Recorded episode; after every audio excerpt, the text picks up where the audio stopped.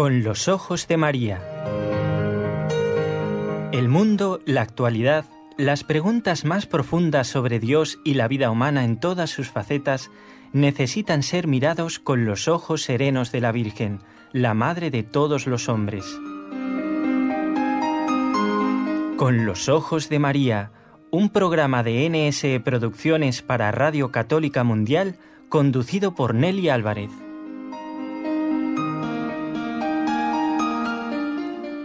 Encantados nosotros de encontrarnos nuevamente con ustedes en este día 7 de agosto. La iglesia celebra, entre otros santos, a San Cayetano. Y mm, en Argentina, por ejemplo, se le tiene muchísima devoción, es el santo del pan y del trabajo. Y además es un santo muy particular porque saben ustedes que no todos los santos Mm, son representados en las estampas teniendo en brazos al niño Jesús. Pues San Cayetano de Tienne, ¿eh? santo italiano, es uno de ellos, además de San Antonio de Padua. Y bueno, hoy debemos saludar a los popularmente y comúnmente llamados teatinos, ¿eh? porque San Cayetano de Tienne es el fundador de, los, de la congregación de los clérigos regulares, pero generalmente si decimos así, tal vez no los asociamos ¿eh? a San Cayetano, pero eh, en este caso a los teatinos debemos saludar. ¿Ya está? Ah, Padre Juan Antonio Mateo, muy buenas tardes. Muy buenas tardes. Bienvenido al programa Con los Ojos de María, Padre. Gracias. Bueno, hemos invitado hoy al padre Juan Antonio Mateo, que es sacerdote de la diócesis de Urgel, en Cataluña, canónigo de la Santa Iglesia Catedral, doctor en Sagrada Teología por la Pontificia Universidad Gregoriana.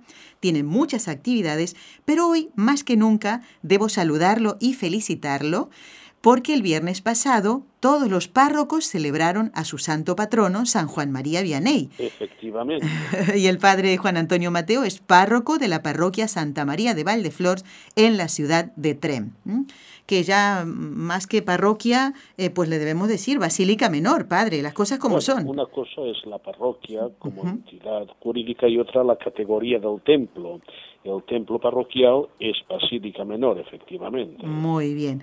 Padre, gracias por estar hoy con nosotros para responder las consultas de los oyentes y también las que ha preparado este equipo de trabajo a raíz de un documento muy importante que sería bueno que todos leyéramos, no solamente los obispos, no solamente los sacerdotes, sino también todos los fieles. Pero ya llegaremos a eso. Quiero dar las gracias a Jorge Graña y a Raúl García, que son nuestros compañeros en Radio Católica Mundial y en NSE respectivamente.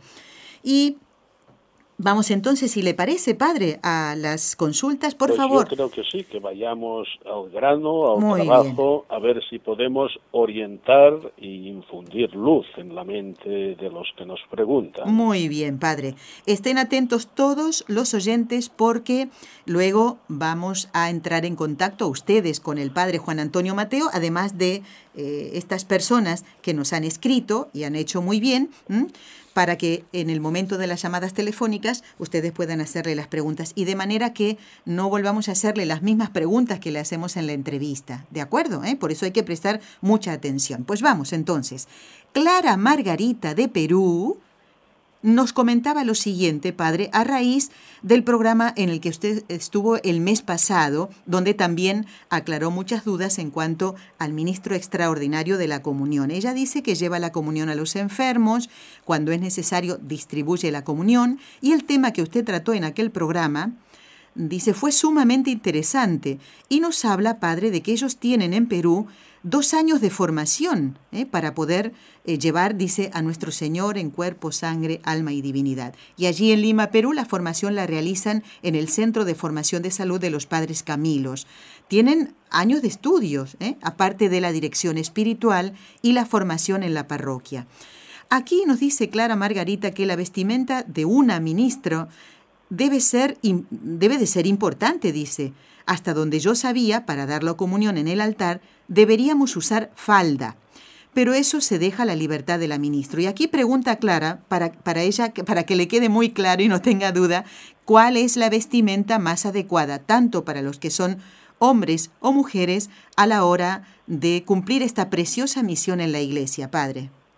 Sí, esta es una cuestión pues en, la que hay un margen de, libertad bastante grande. Eh, vamos a ver, si el ministro de extraordinario es un ministro instituido, por ejemplo, un acólito que ha recibido el ministerio del acolitado, eh, que normalmente son los seminaristas antes de ser sacerdotes, pero también lo pueden recibir laicos, lo más correcto sería utilizar el alba, la túnica blanca. ¿Eh? Es un ah, ministerio, un ministerio que se confiere eh, solo a los hombres actualmente. Entonces, yo, por ejemplo, en mi parroquia, cuando hay una verdadera necesidad, tengo dos religiosas que pueden ayudar y lo hacen vestidas con su digno hábito. En este caso no necesitan nada más. Mm. Eh, en el caso de laicos y laicas, pues yo creo que se debe vestir con una, con una dignidad apropiada para ir al templo y para y para distribuir la sagrada comunión. Entonces, eh, en cada lugar la gente sabe muy bien lo que es un vestir formal o de circunstancia. ¿Eh? Claro. No, no, yo no me atrevería a poner más precisiones porque esto cada lugar el obispo debe establecerlo. A nivel de opinión personal, yo creo que sí que debería haber como un distintivo, porque la persona que ejerce de ministro extraordinario de la Eucaristía eh, no está actuando en, nombre propio, sino por una delegación que le hace especialmente la Iglesia en aquella circunstancia. Y yo creo que sería bueno, no sé, un, por ejemplo, en la chaqueta, un distintivo, un, emblema, eh, por ejemplo, pero sin asimilarlo al estado clerical.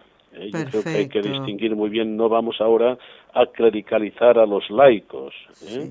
pero sí una cierta, un cierto distintivo quería entender que aquella persona pues está ejerciendo este ministerio por delegación y por servicio de la Iglesia. Yo, por ejemplo, en la Basílica de Trem, pues tengo una persona con el, con el oficio de sacristán y cuando lo ejerce, pues lleva traje, corbata y en la chaqueta lleva bordado el emblema de la basílica y debajo pone sacristán. De manera que ah. todo el mundo lo identifica rápidamente. ¿eh? Efectivamente, Entonces, por ejemplo, los ministros extraordinarios también podrían utilizar, eh, tanto ellos como ellas, una chaqueta y en que se bordara algún motivo eucarístico. Qué bonito. Y por ejemplo, pues se les distinguiría como eh, esta es una opinión personal. Sí, sí, ¿eh? padre, entendemos. No hay nada escrito, como también yo creo que eh, para dignificar y para, para dar a entender lo importante que es el ministerio del lector de la palabra de Dios, también creo que, que los lectores y lectoras también podrían utilizar lo mismo, pero en este caso con, con un libro sagrado, una Biblia bordada, ¿no? Que pusiera lector. ¿Eh? Qué buena idea. Sí, son pequeñas ideas que, que no están ni mandadas ni prohibidas, pero que sí que pueden ser muy útiles y que en cada comunidad identifiquen las personas que hacen un servicio y que no se representan a sí mismas. Perfecto, perfecto, eh, padre. Yo dejaría caer un poquito y ahora los obispos, los que tienen la potestad de legislar, pues eh, que lo recojan y que le den forma. Muy bien, muy bien. Gracias, padre. Creo que Clara Margarita de Perú, de Lima, Perú, ha quedado seguramente muy contenta eh, con esta explicación y estas buenas ideas, que como usted dice, no está mandado ni prohibido, pero son muy buenas ideas. Son buenas ideas y son recomendables. Eso es.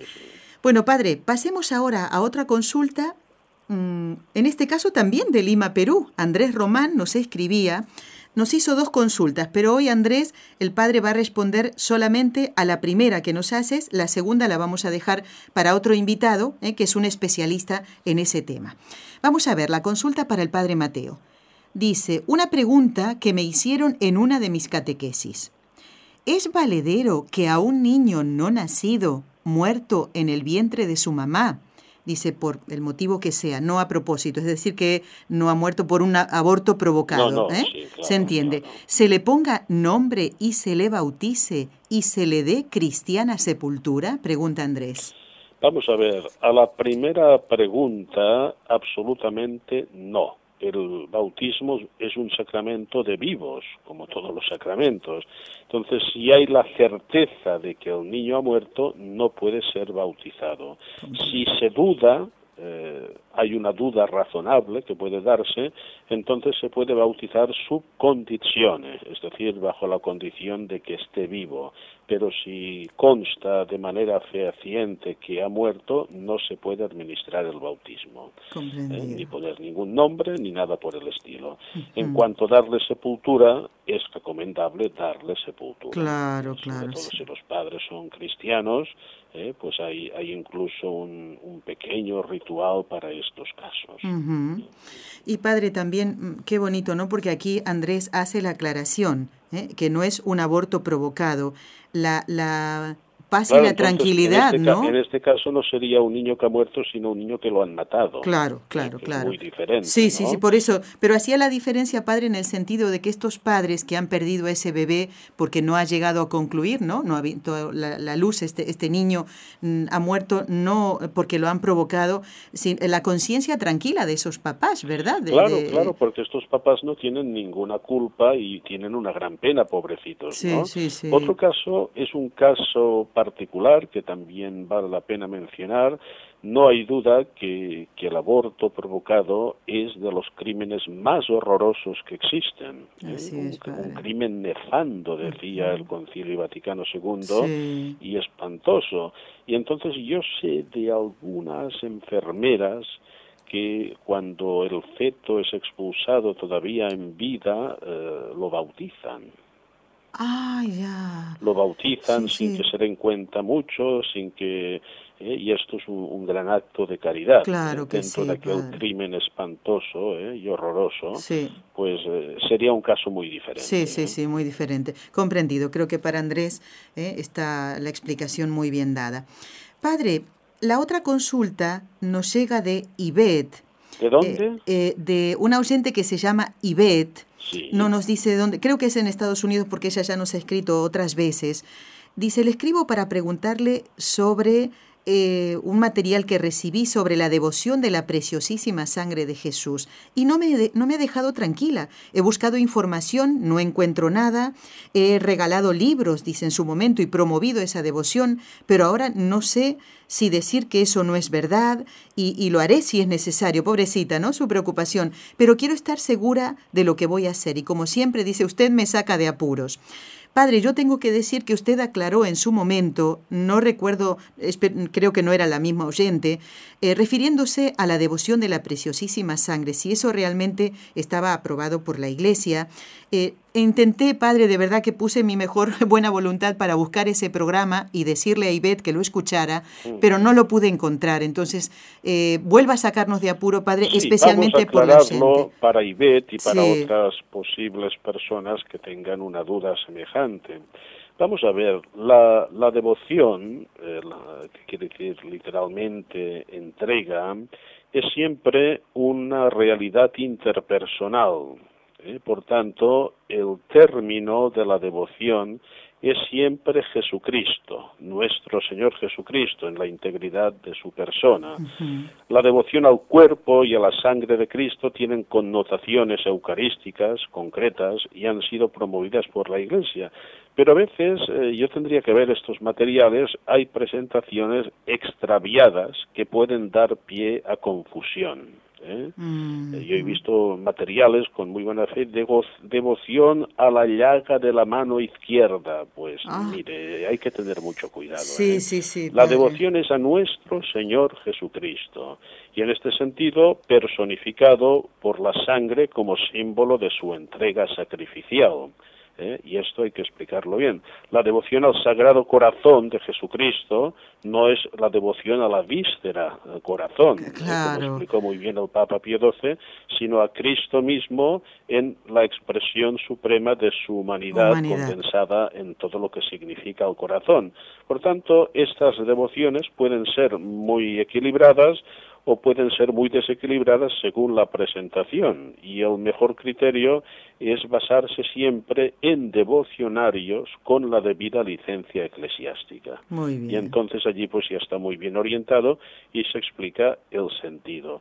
Si son materiales devocionales que no tienen autoría, que no tienen imprimatur, que no tienen licencia eclesiástica, mejor desecharlos porque está circulando material muy muy raro en este sentido. Muy bien, padre, vale la Pues hasta aquí las consultas de los oyentes. Clara Margarita, eh, Andrés e Ivette.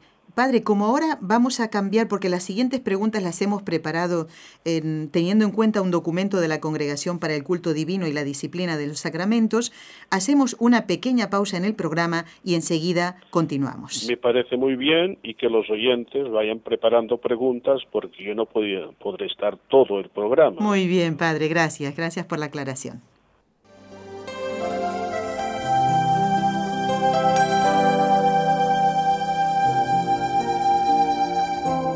Estás escuchando en Radio Católica Mundial el programa Con los Ojos de María, en vivo y en directo, presentado por el equipo Nuestra Señora del Encuentro con Dios desde Barcelona.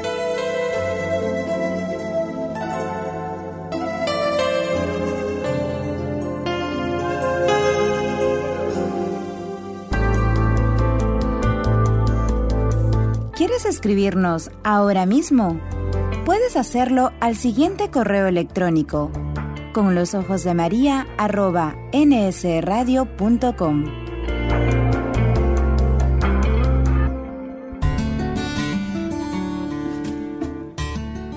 Intención de oración del Papa Francisco para el mes de agosto. Por los artistas de nuestro tiempo, para que a través de las obras de su creatividad nos ayuden a todos a descubrir la belleza de la creación.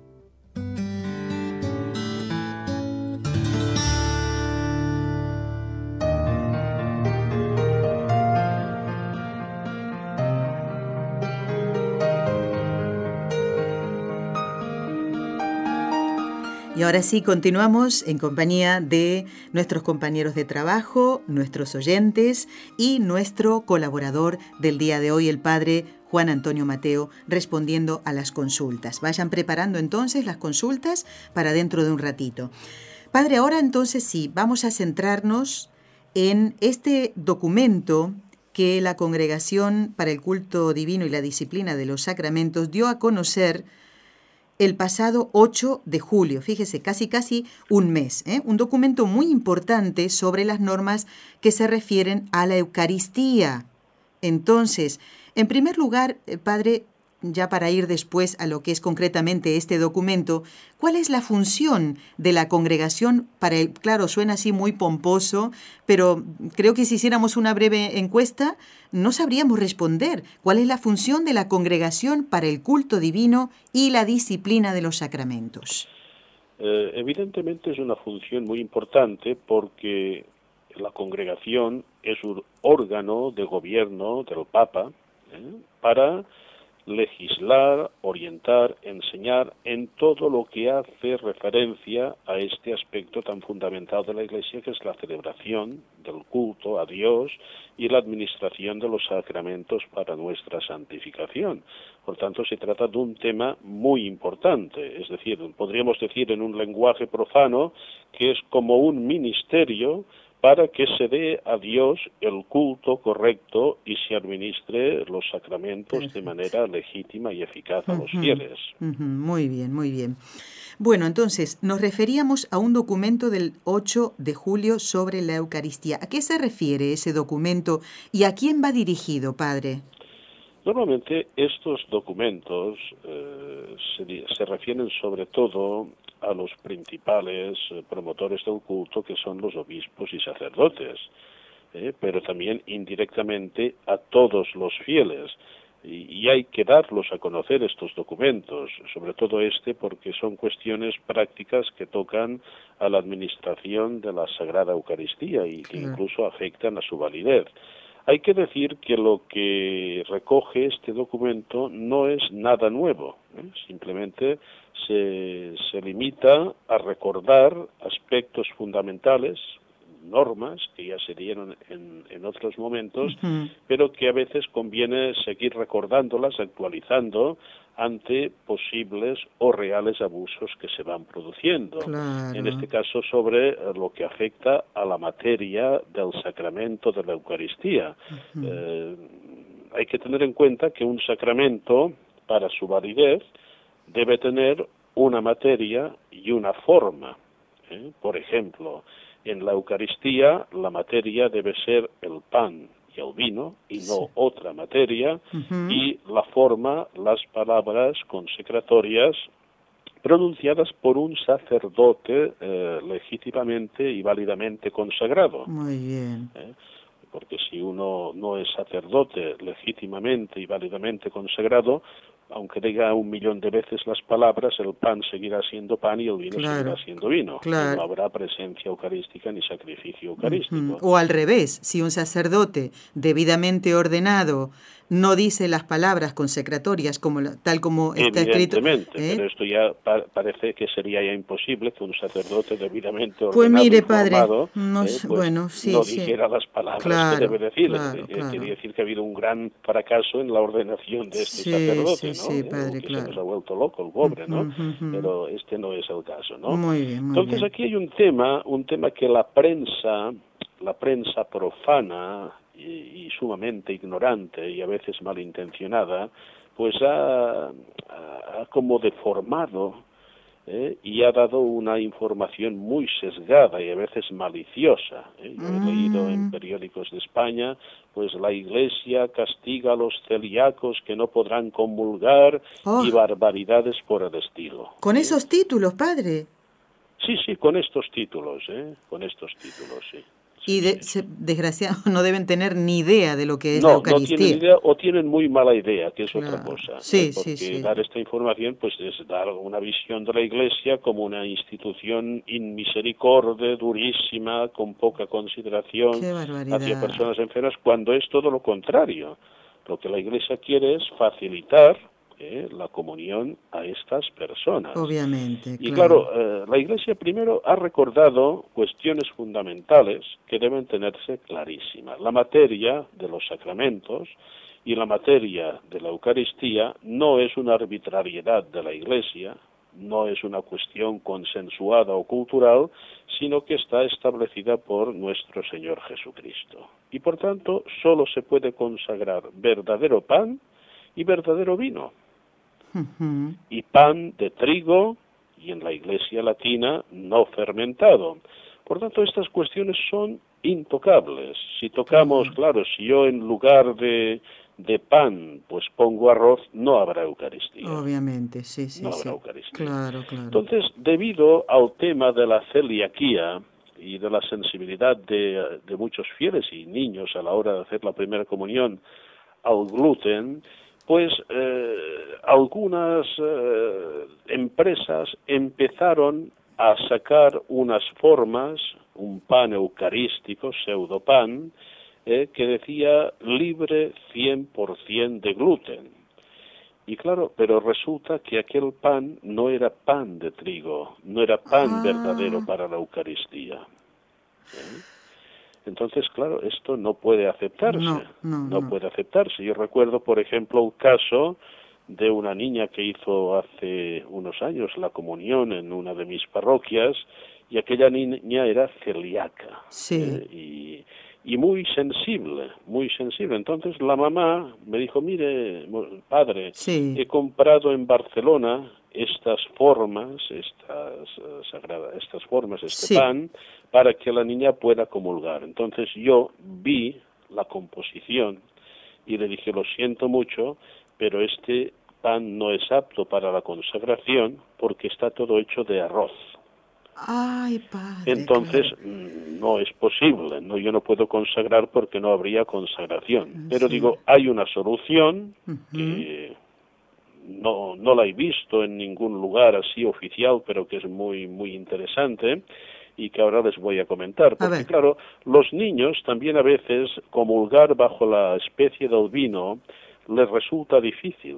No no están acostumbrados, Claro, incluso obvio. algunos hacen ascos al vino y no es recomendable. Entonces yo en los casos que tengo una, una niña o un niño con una celiaquía bastante fuerte, utilizo esta forma no consagrable como vehículo para administrar el vino. Entonces yo pongo la forma en el vino por intención y le digo la sangre de Cristo. Entendido. Y de esta manera toma una cantidad mínima de sanguis, la mm. sangre de Cristo, y hace realmente la comunión. Qué bien, claro, comprendido. Incluso esta forma eh, sería también apta eh, a veces para alcohólicos muy fuertes, que son celíacos y que no pueden beber vino. ¿Eh? Claro, Entonces, yo creo que, que, hay muchas soluciones y esta es una de ellas muy muy muy fácil utilizar estas formas que no son consagrables, que no llevan nada de gluten, pero como vehículo para administrar el sanguis, la sangre de Cristo. Claro, claro. ¿Eh? Yo se lo comenté un día a un obispo, hombre, esto es una idea excelente, fantástica, adelante, vamos a utilizarla, ¿no? Claro. Y para los adultos, pues no hay ningún problema. El adulto que puede tomar la, la forma del, del, sangre de Cristo, del vino, simplemente cuando va a una celebración, eh, sobre todo si no es de allí, si es habitual ya lo sabe el párroco, ¿no? Pero si no es de allí, decir, mire, yo tengo este problema y quiero comulgar bajo la forma de la sangre de Cristo. Entonces el sacerdote le administra eh, la comunión bajo la forma del sangre. Muy bien, muy bien. Que a veces también se hace incluso en el viático, con enfermos muy graves que no pueden deglutir, se les da con una cucharilla especial unas gotitas de sanguis Christi como viático. Muy bien. Y así pueden comulgar. Qué bueno, qué bueno. El Señor siempre quiere ir, ¿eh? quiere venir a nosotros, ¿no? no hay más problemas, ¿eh? aquí no hay ningún problema. Lo que pasa que aquí los periodistas eh, pues han, han agitado la cuestión, la han sacado de su contexto y, han liado un poquito a, la, buena gente. ¿eh? Qué pena. Padre, mire, una cosita, me quedé pensando en esto que usted decía, este, este caso de esta mamá, ¿eh? cuya hija iba a tomar su, su primera comunión. Usted decía, eh, una em, empresas que, que fabrican las, lo que será después el pan consagrado, ¿verdad? La sagrada forma, ¿no? Pero padre, a ver, el párroco mm, no debe primero eh, asegurarse de si ese material que luego será consagrado y será el cuerpo de nuestro Señor viene de un convento, porque hay conventos que fabrican las formas que luego van a ser consagradas, ¿no? estas, estas formas no vienen de conventos, vienen, eh, esta concretamente, eh, lo que no puedo decir el nombre, no, evidentemente, tranquilo, vino de un centro de Barcelona que venden artículos religiosos. Ah, y la señora, pues, eh, con toda la confianza, dijo, pues sí, tenemos esto, pero claro, yo verifiqué enseguida la composición. Y, menos mal. No, porque, vamos a ver, es posible fabricar unas eh, formas, un pan, con un mínimo, mínimo, mínimo de gluten, mínimo. Eh, y estas, mm, este mínimo es tolerado por la mayoría de celíacos. Ah, muy ¿Eh? bien. Sí, lo que pasa es que a veces hay celíacos muy celíacos que, que cualquier cantidad, por mínima que sea, les produce una reacción. Entendí. Es curioso, pero existe esto médicamente hablando, ¿no? Claro, no son todos iguales. Que sí, que hay un pan eucarístico que puede conservar la denominación de pan, así lo indica la Santa Sede, pero que debe contener un mínimo de gluten para su panificación. Muy bien, muy Entonces, si no hay este mínimo, eh, eh, claro, allí ponía eh, cero gluten, yo ya me sorprendió muchísimo. Y al ver la composición, pues dijo, no, esto no, sirve porque no es pan de trigo. Claro, perfecto, padre. Y en cuanto a la fabricación de esa sagrada forma, debe contener, debe ser trigo, pero ¿hay alguna otra indicación que también deban tener en cuenta quienes, eh, bueno, yo solo conozco religiosas, no sabía esto de empresas que dice usted, pero eh, ¿qué, qué deben tener alguna otra eh, cosa en cuenta para la fabricación de la Sagrada Forma? Y también en cuanto al vino, padre, queríamos preguntarle. No, el vino debe ser vino auténtico, evidentemente. Puede ser con, mm, con una baja graduación alcohólica ¿eh? para casos especiales, pero debe contener un mínimo también de alcohol para ser vino. Muy es, bien. Es evidente. Vamos a ver, son cosas eh, que hay que llamar con propiedad. Ahora, por ejemplo, en Europa y en España ha aparecido una legislación bastante dura eh, que obliga a muchas empresas que presentaban ciertos derivados vegetales como leche a sacar esta denominación. Dicen, no son leche, ni tiene la propiedad de la leche. ¿eh? Sojas, avenas. Entonces les han obligado a cambiar la denominación porque no se corresponde a la realidad. Ya. Tanto no nos debe sorprender que al pan le llamemos pan y al vino le llamemos vino y no y no extraños sucedáneos. Claro, claro. Muy bien, muy bien. Padre, hacemos una pequeña pausa para recordar los teléfonos y atención, queridos oyentes. El padre Juan Antonio Mateo se queda un ratito más con nosotros. Aprovechemos, nosotros también tenemos preguntas todavía, pero este espacio es especialmente para ustedes. ¿eh? Adelante.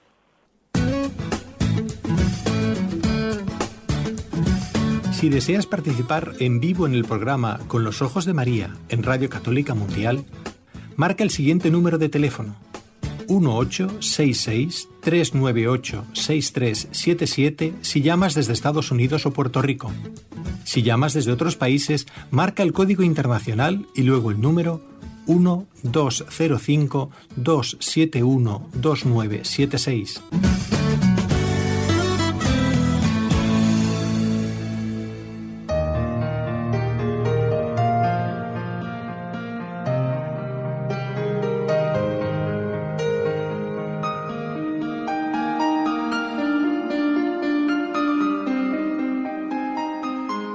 Programa Con los Ojos de María continúa con la visita del padre Juan Antonio Mateo, eh, que está en Trem, eh, la ciudad donde vive y trabaja, aunque muchas veces se traslada a distintos lugares pero mm, eh, está con nosotros en este ratito y estábamos comentando este documento del pasado 8 de julio de la Congregación para el Culto Divino y la Disciplina de los Sacramentos, que invito a todos los oyentes a que lo lean. ¿eh? Eh, simplemente buscarlo. Sí, además es muy breve, muy sencillo, se exacto, perfectamente. Exacto. en Vaticán.va, ¿no? La página web del Vaticano. La página de la Santa Sede y en muchos portales católicos. Sí, perfecto, perfecto. Padre, mm, ¿cuál es la responsabilidad de los párrocos a la hora de cumplir con estas normas que, como usted dice, no son nuevas, eh, pero cuando salen estas cosas es porque ha habido algún abuso, eh, porque ya ha llegado a oídos del Santo Padre y él se ha ocupado, ha encargado eh, justamente a este dicasterio para que haya, si hace falta, mm, bueno, volver a recalcar esas normas. Pero ¿cuál es la responsabilidad de usted como párroco, por ejemplo? Evidentemente yo como párroco y cualquier párroco y cualquier sacerdote debe conocer muy bien la fe y la disciplina de la Iglesia en lo que atañe a los sacramentos y aplicarla. O sea, eh, eh, esto que dice usted es verdad, pero es un poquito incomprensible como personas que deberían ser competentes pues se les escapa de las manos asuntos tan importantes. Es como un médico. Un médico cuando sale de la facultad y ha hecho sus prácticas debe saber lo que puede hacer y lo que no puede hacer, ¿no? En este sentido, pues ahí yo creo que hay que insistir mucho en la formación de los sacerdotes en formar bien a los seminaristas para que conozcan las cuestiones fundamentales, ¿eh? porque a veces, claro, yo me encuentro con algún sacerdote, a veces, a veces joven, y que te sale con alguna expresión que dices, bueno, ¿qué teología te han enseñado? Mm, ¿Eh? porque hay, hay déficits de, formación, por tanto hay que cuidar muy bien la formación y sobre todo la formación en las cuestiones fundamentales. Claro. Pero padre, aquí en este caso usted está hablando, ese sacerdote joven, tal vez más de uno, que, que haya eh, hablado con usted. Pero ¿qué pasa, padre, si nosotros los fieles... A ver, pongo un caso ¿eh? hipotético, padre, de un, un sacristán, por ejemplo, ¿no? Que ha visto alguna eh, cosa que no está bien, cómo debe proceder. Porque a veces, yo no sé si todos los sacerdotes toman a bien, porque otras veces nos lo han eh, consultado los, los oyentes, y creo inclusive en algún programa en el que estuvo usted, cuando se le hace ver al sacerdote que eh, tal vez algo no esté bien y no todos lo toman. Primero en estos casos, bueno, el caso que yo comentaba, además es un caso que se puede comentar. Por supuesto, padre. O sea, este, este sacerdote me comentaba que en, en el caso de una unción de los enfermos que él no pudiera estar, pues que, que, que iría al diácono. Digo, lo siento mucho, el diácono no puede administrar la unción de los enfermos. eh, esto es una cuestión fundamental. Esto lo debe saber un sacerdote. Exactamente, padre, ¿Eh? claro. El ministro de la unción de los enfermos es solo presbítero y el obispo, nadie más. Sí, sí, ¿Eh? sí, sí. Ahora, en el caso que usted me comenta, primero yo creo que en un ejercicio de, de honestidad hay que hablar con el sacerdote interesado para ver si realmente la, nuestra percepción se corresponde con la realidad. Obviamente, claro y explicarle un poquito la que nos explique un poquito la, la cuestión, ¿no? Claro, cuando son cosas muy obvias y muy claras, pues sí que hay que hacer un ejercicio de corrección fraterna. ¿eh? Por ejemplo, un sacerdote que imparte eh, sin fundamento de derecho y de circunstancias una absolución colectiva y más en, en lugares donde la Iglesia lo ha prohibido explícitamente. En este caso hay que hablar directamente con el obispo. Claro, muy bien, muy bien. Claro, hay que ver cada cosa. ¿eh? Primero intentar aclarar, intentar aclarar, porque a veces puede ser que uno tenga una percepción no suficientemente clara y correcta, ¿no? Y, luego a partir de aquí evidentemente si son cuestiones graves pues hay que ponerlas en conocimiento del obispo obviamente claro muy bien padre tenemos cuatro llamadas pues vamos a por ellas muy bien pues a ver vamos a empezar entonces Luz, des, hay dos docentes, a ver, uno, dos, tres, cuatro. Luz desde Maryland. Luz, muy buenos días. Adelante, el Padre Mateo te escucha. Bueno, buenos días, muy corriendo. Muchas gracias, muchas bendiciones. Hermoso programa. Yo tengo una pregunta sobre la, la hostia y el vino. Y como dice el padre, yo he aprendido mucho en, en muchas ocasiones de testimonio sobre la presencia viva de Cristo en la hostia y su sangre preciosa. Entonces, si yo me, si yo me, si yo lo recibo, yo tengo que creer que es Cristo vivo, no es el pan hecho de esto o de lo otro. Entonces, ¿hasta dónde eso afecta en, o sea, para mí es fe. Si yo lo consumo, no sé padre qué dice al respecto. Yo, no entiendo por qué la persona puede pensar que le hace daño cuando está recibiendo ese mismo Cristo a Eso es mi inquietud, mi pregunta. Gracias, Luz. ¿Ha entendido, padre? ¿Ha comprendido? Más o menos porque se oía muy mal. Bueno, yo le diría a, Luz, me ha dicho. Sí, así es, padre. Eh, le diría que eh, si el pan no es el pan que la Iglesia entiende que es, no hay consagración. Y si no hay consagración, no hay Cristo vivo ni muerto, no hay nada. ¿eh? Por tanto, aquí estamos en una cuestión esencial. La materia de los sacramentos no es arbitrio libre de la Iglesia, sino disposición de nuestro Señor Jesucristo. Es como, por ejemplo, la ordenación sacerdotal es exclusiva para los hombres, por voluntad de Cristo, sin que esto suponga ninguna discriminación. Por tanto, si uno dice las oraciones sobre una mujer, no habrá ninguna sacerdotisa. ¿Eh?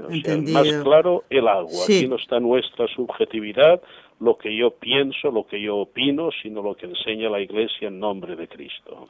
Vamos a otra llamada. Gracias, eh, Luz.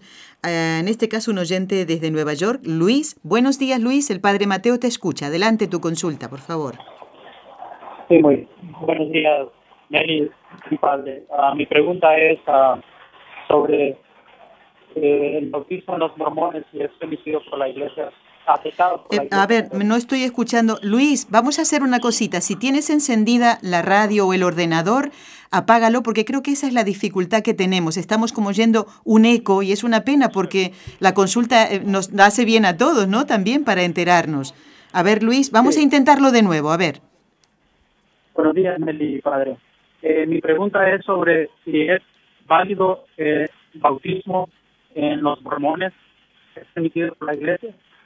No, no es válido. Buena pregunta, muy bien. No es válido y la Iglesia se ha pronunciado al respecto.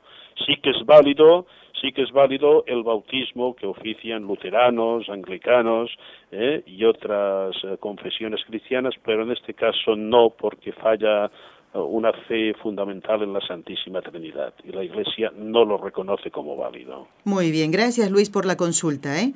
Vamos ahora a otra luz que nos llega, en este caso desde Miami. Buenos días Luz, adelante con la pregunta para el Padre. Buenos días para los dos. Gracias. he aprendido mucho con los programas de ustedes. Mi pregunta es, cuando ya está consagrado la hostia, ¿nosotros tenemos que permanecer de rodillas aún después de comulgar aunque no, no han puesto al Señor donde lo guardan en el sagrario, eh, porque yo veo que ahora todo el mundo se sienta, aunque está la comunión, y antes no era así. ¿Me entiendes? Sí, yo le entiendo. ¿Le entiende, padre, no? Se, a ver, yo, yo, he entendido porque el sonido es muy deficiente. ¿eh?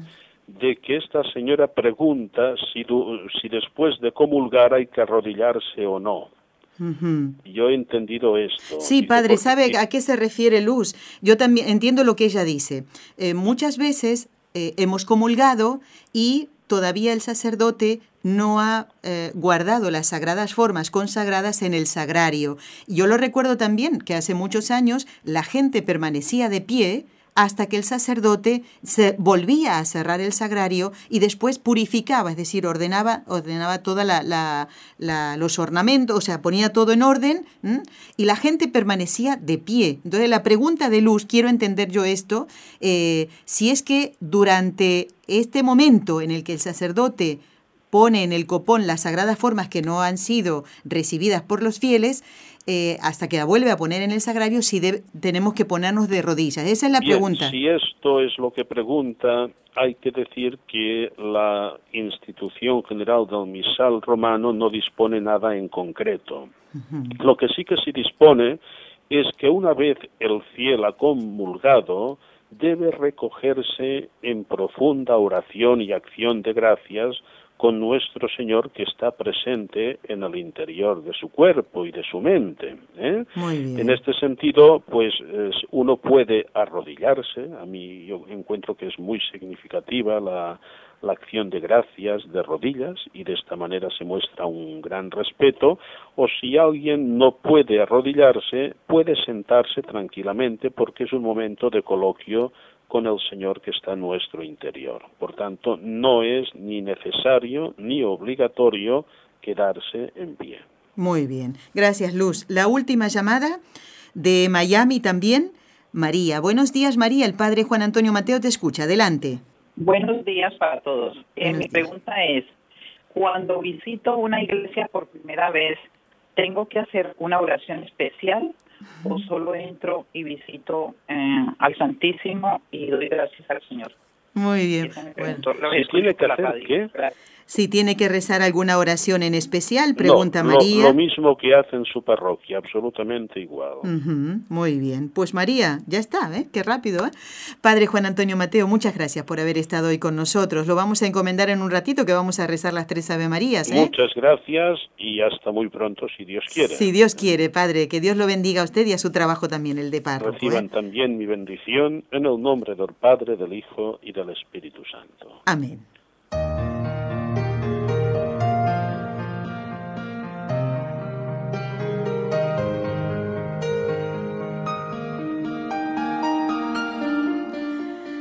Bueno, quiero dar las gracias.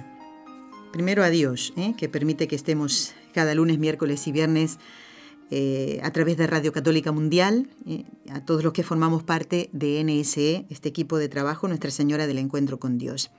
A los oyentes que hacen constantemente sus consultas a través de, del correo electrónico que es mucho más fácil para nosotros, porque otras veces me ha pasado no tomar debida nota cuando la consulta se hace eh, al aire, eh, por teléfono. Así que muchísimas gracias a Clara Margarita y a Andrés Román, que son de Lima, Perú, que son los oyentes que hoy hicieron sus consultas, además de Ivette. Y las otras tenían que ver con este documento que eh, invitamos nuevamente a que ustedes lo puedan leer detalladamente eh, y verán, está muy bien explicado, es del pasado 8 de julio de la Congregación para el Culto Divino y la Disciplina de los Sacramentos, eh, sobre las normas referidas a la Eucaristía. Gracias también a Luz de Maryland, a Luis de Nueva York, a Luz de Miami y a María de Miami, porque las preguntas han sido concretas y eso facilita que más oyentes puedan entrar a través de la línea telefónica, salir al aire y hacer sus consultas. Y todos nos quedamos contentos porque decimos, hombre, esto no lo sabía. Qué bien, qué bien esa consulta de ese oyente, qué bien que la ha hecho, muy bien. Y quiero saludar muy especialmente, amigos, porque hace unos días nos llevamos una gran sorpresa aquí, en la ciudad de Barcelona. Pues resulta que me avisan de la recepción que estaban eh, unas personas que venían de California. Y yo entendí que era a través de la línea telefónica. ¿Qué va? Me equivoqué. No, no, estaban aquí en la radio. ¿Se acuerdan ustedes que esta recomendación que hacemos siempre? El que venga a Barcelona, por favor, que nos avise. Y así los, los esperamos y demás. Pues esto fue un susto buenísimo. ¿eh? ¿Saben por qué? Porque estaban en la recepción de la radio Elma y su esposo Jaime y Christopher y Michael. Christopher tiene 25 años y Michael tiene 12 esta familia de mexicanos que venían desde California y estaban visitando la ciudad de Barcelona.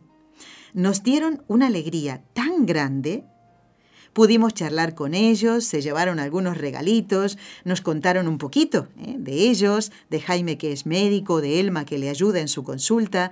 Llevan muchos años de casado y también mm, parte de su apostolado es ayudar a otros matrimonios a, ir por el buen camino, ¿eh? ese camino que quiere Dios, el, el del matrimonio, los que han recibido el sacramento del matrimonio y también seguramente ayudar a aquellas, eh, aquellos novios que están preparándose para el matrimonio. Así que para mí fue una alegría. Qué personas más encantadoras.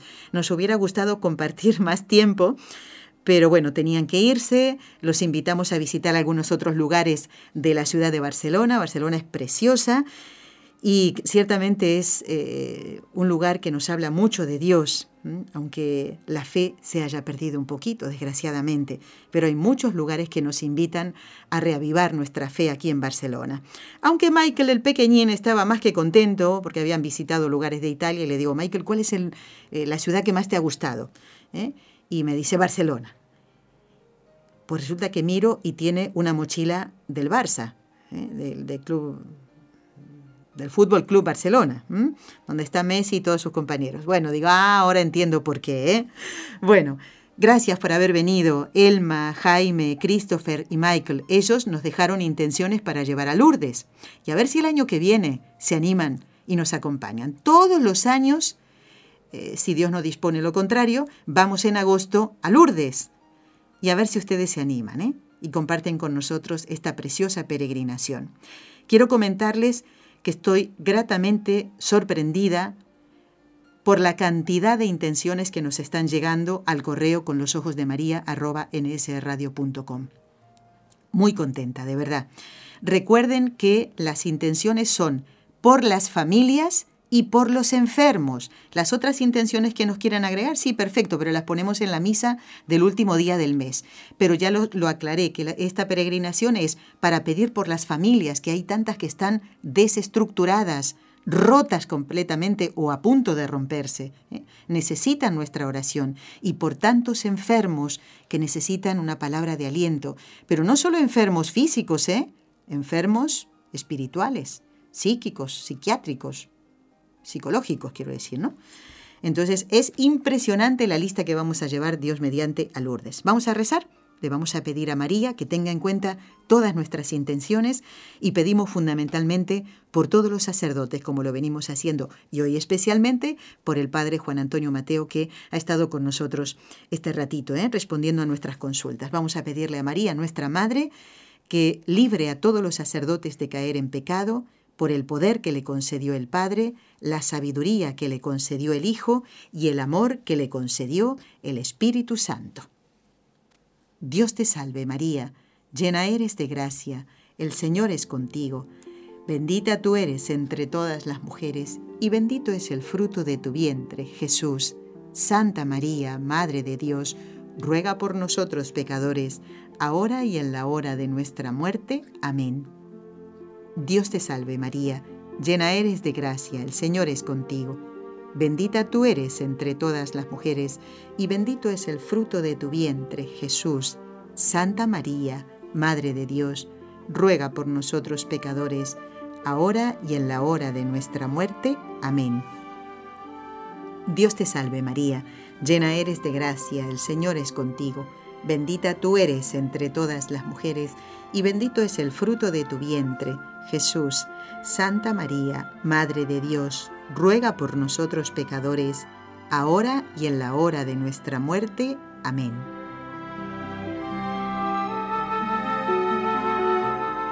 Dios Padre Todopoderoso, por intercesión del Inmaculado Corazón de María, te pedimos la santidad de los sacerdotes del mundo entero.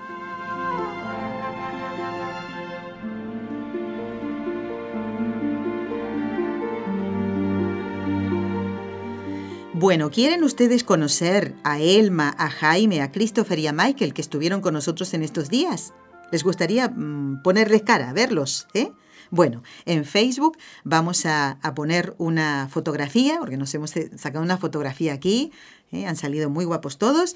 En un ratito, no sé si ya lo habrán puesto nuestros compañeros, los que se encargan de Facebook, vamos a pedirles entonces, si no lo han hecho, que pongan esta fotografía de Raúl, Elma, Jaime, Christopher, Michael y Nelly. ¿eh? Ahí estamos, toditos, muy bien peinaditos. Vamos a saludar a Nancy.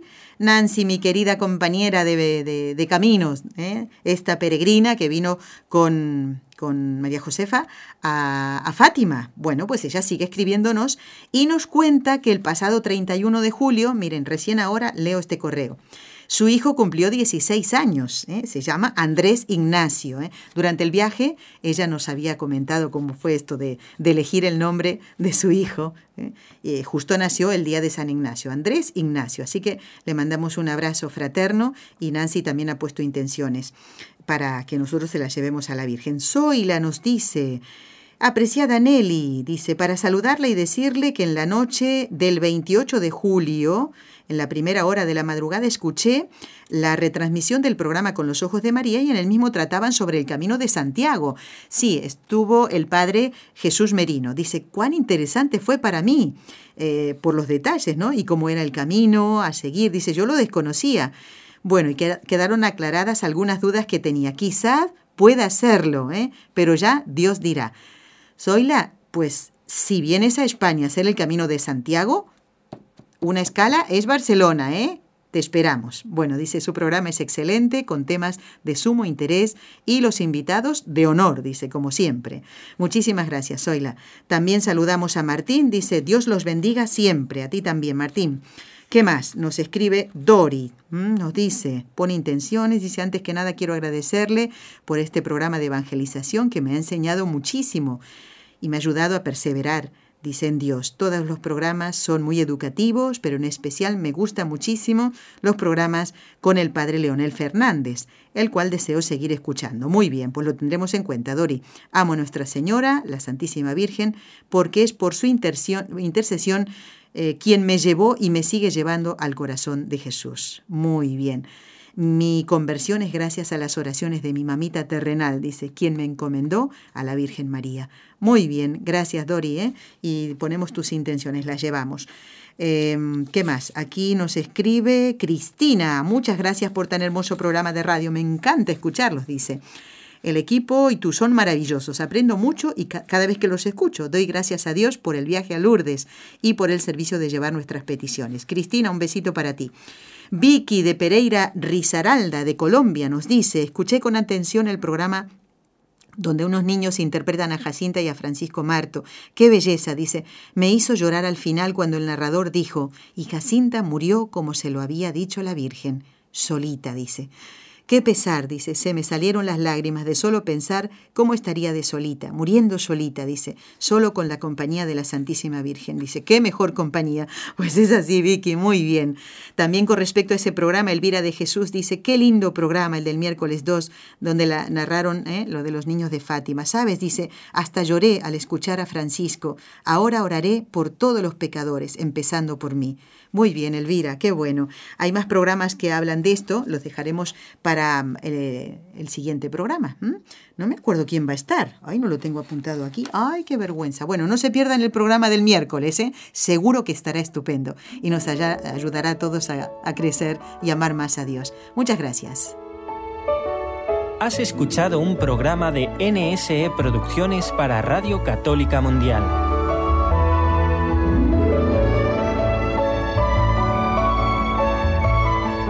¿Quieres conocernos? Escríbenos al correo electrónico con los ojos de María arroba nsradio.com.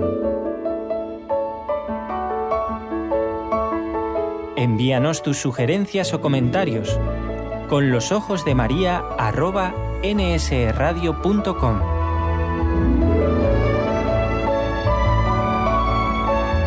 Te esperamos.